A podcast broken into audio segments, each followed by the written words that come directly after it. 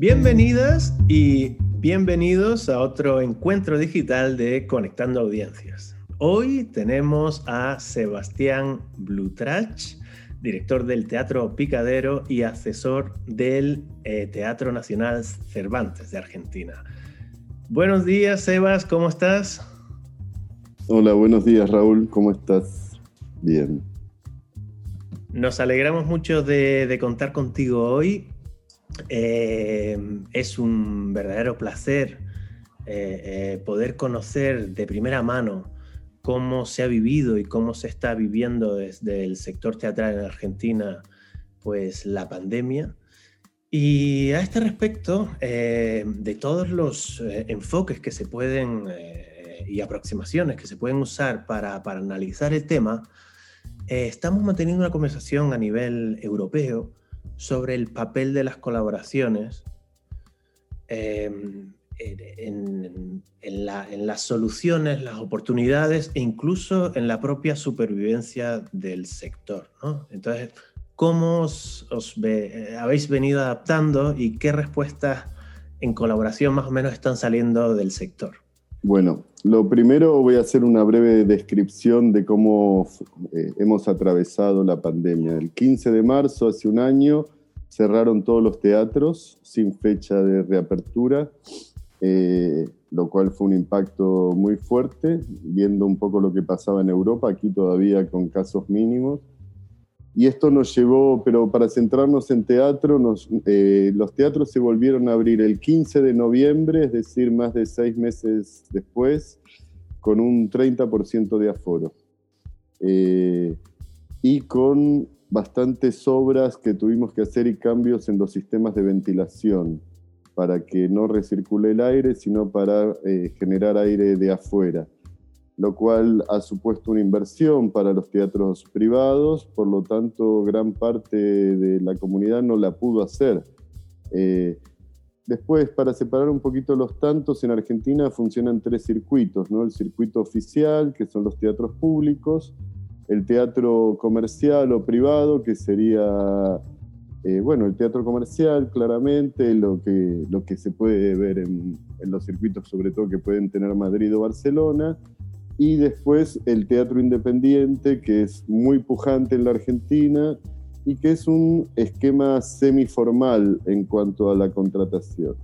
¿Esto qué, genera? Eh, lo primero que, que genera este, este cierre es un colapso, un colapso de un tejido frágil eh, ante eso eh, hay, digamos, el privado, digamos, los teatros comerciales, eh, lo que el Estado hace es asistirlos para poder mantener sus plantillas de trabajadores, ¿no? técnicos, acomodadores, boleteros, mantenimientos de los espacios, con, una ayuda pagando un, un, porcentaje de los salarios ¿no?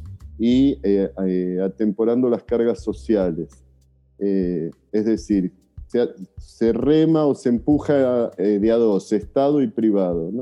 El teatro público, que es lo que a mí me toca en el Cervantes, lo primero que podemos divisar es la falta de horizontes y de contratación de, toda la, comunidad teatral. Por lo tanto, el, Estado tiene que ser el músculo contratante momento de, donde el privado no tiene capacidad de hacerlo y de generar contenidos. Obviamente va a ser insuficiente porque el Estado no puede ser el único brazo que, aborde eso, pero era nuestro objetivo principal en el Cervantes. Y después queda todo lo que es los artistas independientes, los que cobran cuando trabajan, que no tienen relación de dependencia y que dependen de su trabajo para la subsistencia. Ese es el tejido más dañado, sin lugar a dudas, eh, que además la semiformalidad hace que desde el Estado no haya registros ni censos de cuánto de la dimensión de cuánto es ese tejido y por lo tanto no se pudo dimensionar la ayuda, más allá de que Argentina en estos momentos es un país pobre y tampoco puede hacer una ayuda lo suficientemente robusta. ¿no? Ese sería el esquema grave de situación. Ante eso, bueno, hubo un asistencialismo desde el Estado para tratar de, de sostener los espacios independientes, a los artistas independientes, lo que sí fue muy interesante es cómo se generaron muchas asociaciones asociaciones de profesores independientes de teatro, asociaciones de colaboradores escénicos, de directores, de productores ejecutivos. Todo esto permite, eh, digamos, si el Estado no aprovecha el Zoom que se generó en estos tiempos para reunirse, para poder censar la población eh, cultural sería un gran desperdicio la pandemia, por decirlo de alguna manera. ¿no? Es una oportunidad para tener nuevos eh, interlocutores organizados. Eso es lo, positivo del desastre, ¿no? por decirlo de alguna manera. Gracias, qué interesante. La verdad es que ha sido una, una, radiografía, pues yo creo que muy clara para los que no vivimos en Argentina y también estamos en otras fases diferentes. Y, cuando abristeis eh, con ese aforo del 30%, que no sé si ha ido evolucionando también en el tiempo, eh, eh, ¿cuál fue la respuesta del público? ¿El público respondió? ¿qué, habéis hecho estudios para entender pues, precisamente esa otra parte? No tanto desde la parte de la producción, sino desde la parte del público. A ver, abrimos eh, con el 30% el 15 de, noviembre, hoy estamos con el 50% del aforo. Eh, más o menos eh, la concurrencia a las salas está entre un 15, no llega al 15% de, asistencia prepandémica de público. Es decir, que los teatros están trabajando a pérdida, entendiendo que es un tránsito necesario para quitar los miedos, para demostrar que el teatro es seguro, que no son focos de contagios, etcétera, etcétera. Todo ese tránsito, como digo yo, tenemos dos trabajos, generar boca en boca de que el espectáculo es bueno y de que el teatro es seguro, ¿no? de que la experiencia de ir al teatro no es una experiencia riesgosa para el público. Esa es, ahí nos enfocamos en nuestro trabajo desde ADET, desde la Cámara, trabajando en conjunto, colaborando eh, digamos, hubo, digamos, ADET, que habitualmente nos reuníamos una vez por mes, pasamos a reunirnos una vez por semana y articular desde campañas de regreso al teatro, el teatro es seguro, promociones, eh, estamos trabajando sobre precios dinámicos para dentro de lo poca asistencia que hay poder eh, maximizar los borderos, las hojas de taquilla. nada, estamos trabajando en conjunto, la verdad que desde ese lugar muy interesante. ¿no? Eh, y también con mucha escucha de, del Estado municipal y nacional, aunque no intervienen tanto, ¿no? No, no tiene tanta presencia el Estado como en España acá.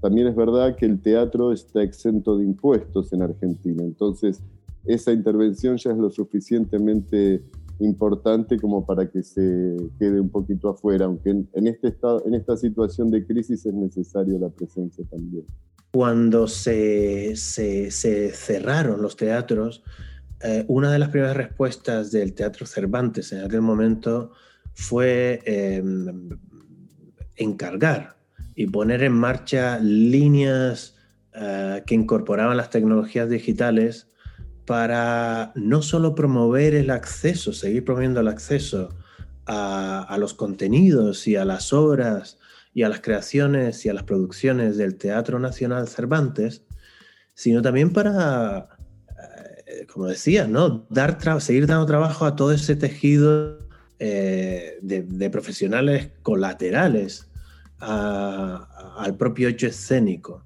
¿Nos puedes contar primero eh, qué tal fue la experiencia híbrida, si quieres?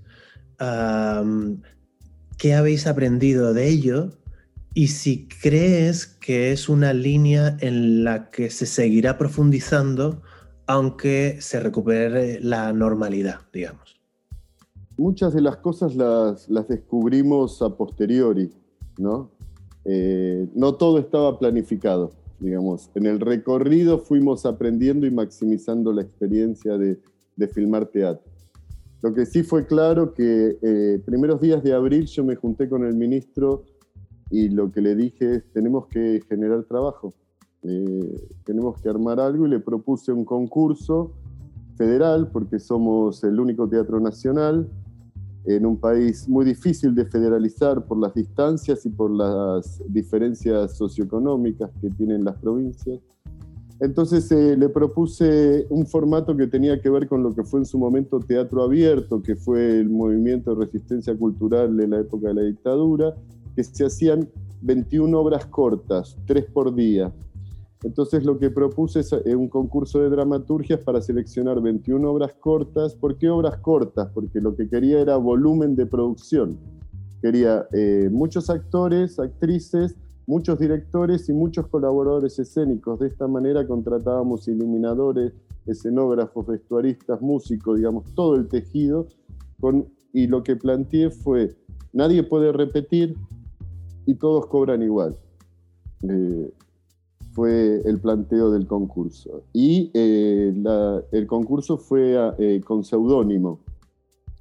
Por lo tanto, se eligieron, el concurso llegaron 1.600 textos, lo cual tuve que agrandar el jurado y lo cual después me junté con el Instituto Nacional del Teatro y agrandamos la selección a 33 obras en lugar de 21, 21 para filmar en el Cervantes y 12 para filmar en las provincias, dos por región, para federalizar también eh, eh, el, volumen de trabajo. Y después dejamos 30 nominaciones, o no me acuerdo cómo se llama la palabra exacta, para los dramaturgos con el 50% de premiación también, es decir, que se premiaron 63 textos. Entonces lo filmamos en el Cervantes con equipo propio, con el equipo de audiovisuales del Cervantes, que nunca había estado tan exigido. Alquilamos material porque nos dimos cuenta que no teníamos la, técnica adecuada. Contratamos eh, de afuera dos directores de fotografía y dos directores de cámaras para que asesoren a los iluminadores y a, nuestro, y a nuestra gente.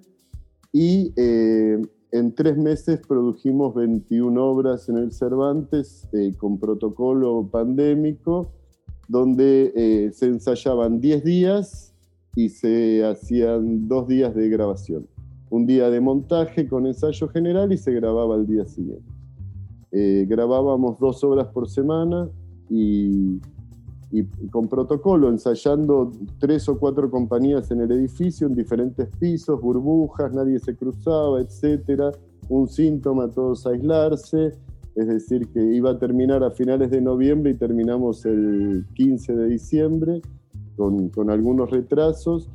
¿Qué tuvo de bueno esto? Bueno, los exhibimos en el canal de YouTube, se contrataron unos 300 agentes culturales y después también otra de las cosas interesantes es eh, lo que más nos sirvió en la pandemia, la parte digital, es en el canal de educación del Cervantes. Como no había clases, le pudimos dar soporte a, las diferentes escuelas con contenidos de obras y con cuadernillos pedagógicos cuando los, los docentes se les acababa las ideas para dar clases, ya estaban agotados con el Zoom.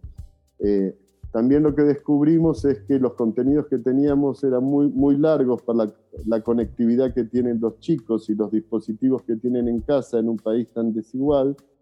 Entonces las obras cortas pasaron a ser un, elemento mucho más atractivo eh, por la presencia también ante, una, ante una televisión o una computadora.